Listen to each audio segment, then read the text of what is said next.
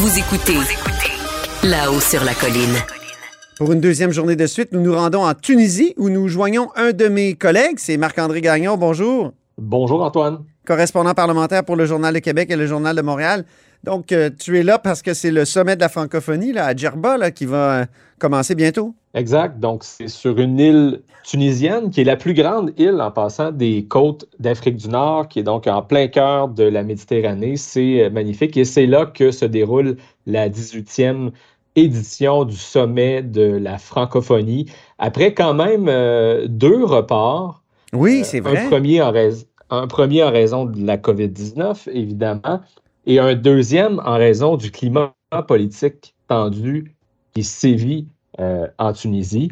Et finalement, ben, il y a eu moult réflexions, je dirais, de la part du gouvernement du Québec, de la part du gouvernement de Justin Trudeau aussi, euh, à savoir s'ils allaient participer à ce sommet. Il y a même eu des tractations en coulisses pour qu'il y ait carrément une annulation de ce sommet euh, en Tunisie, mais finalement, ben, tout le monde y est. Emmanuel Macron est attendu aussi. Justin Trudeau euh, doit euh, venir rejoindre donc François Legault qui arrive vendredi ici en Tunisie pour le sommet de la, francophonie. Donc, énormément de, chefs d'État. J'entendais le chiffre de 89, donc tout près de 90, 90 chefs d'État et de gouvernement qui seront présents.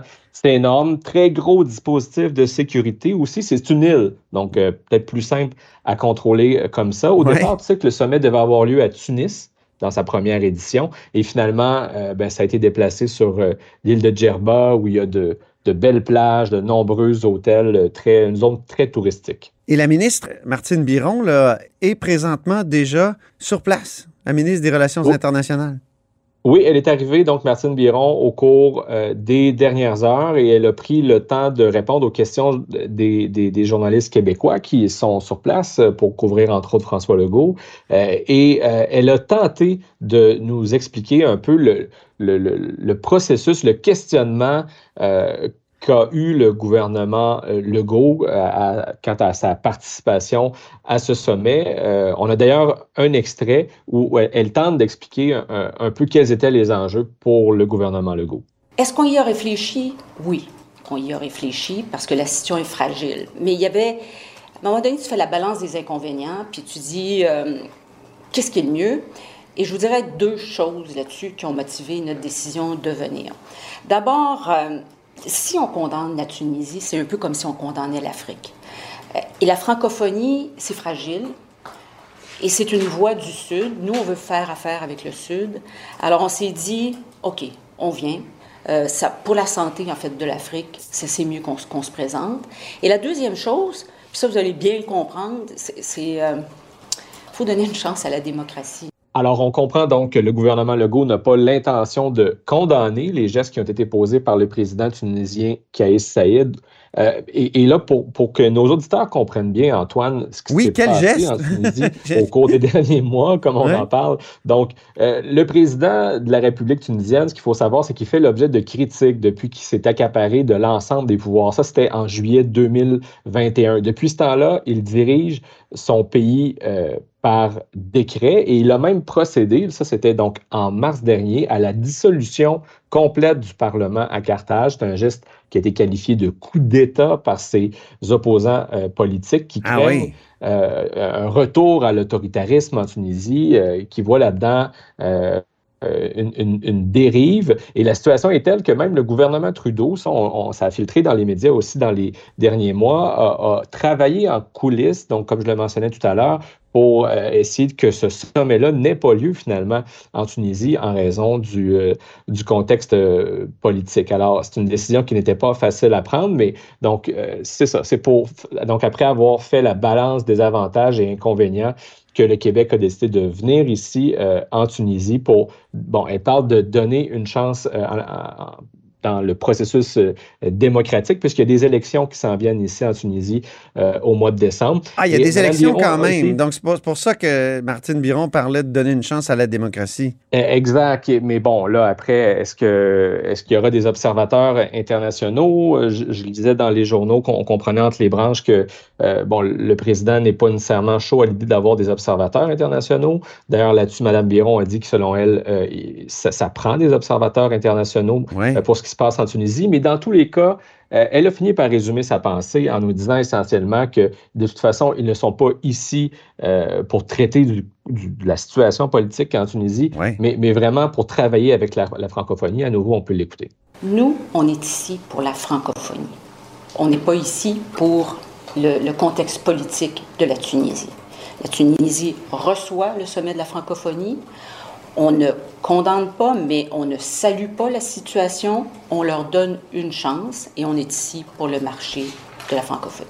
Sentez-vous que vous devez un peu marcher sur des œufs en ce moment, en étant dans le pays hôte et puis euh, sur cette question-là? C'est une situation difficile que vivent les Tunisiens. Euh, eux aussi, ils ont des conséquences. Hum. Et euh, ce sommet-là, va, les aider à rayonner. Euh, je pense qu'on surveille la situation de près. Alors voilà, euh, tout ça pour dire que je serais étonné, Antoine, qu'il y ait une rencontre bilatérale entre le président tunisien Kaïs Saïd et euh, le premier ministre François Legault ou encore avec Justin Trudeau, vu tout le contexte dont on vient de, de, discuter ben ensemble.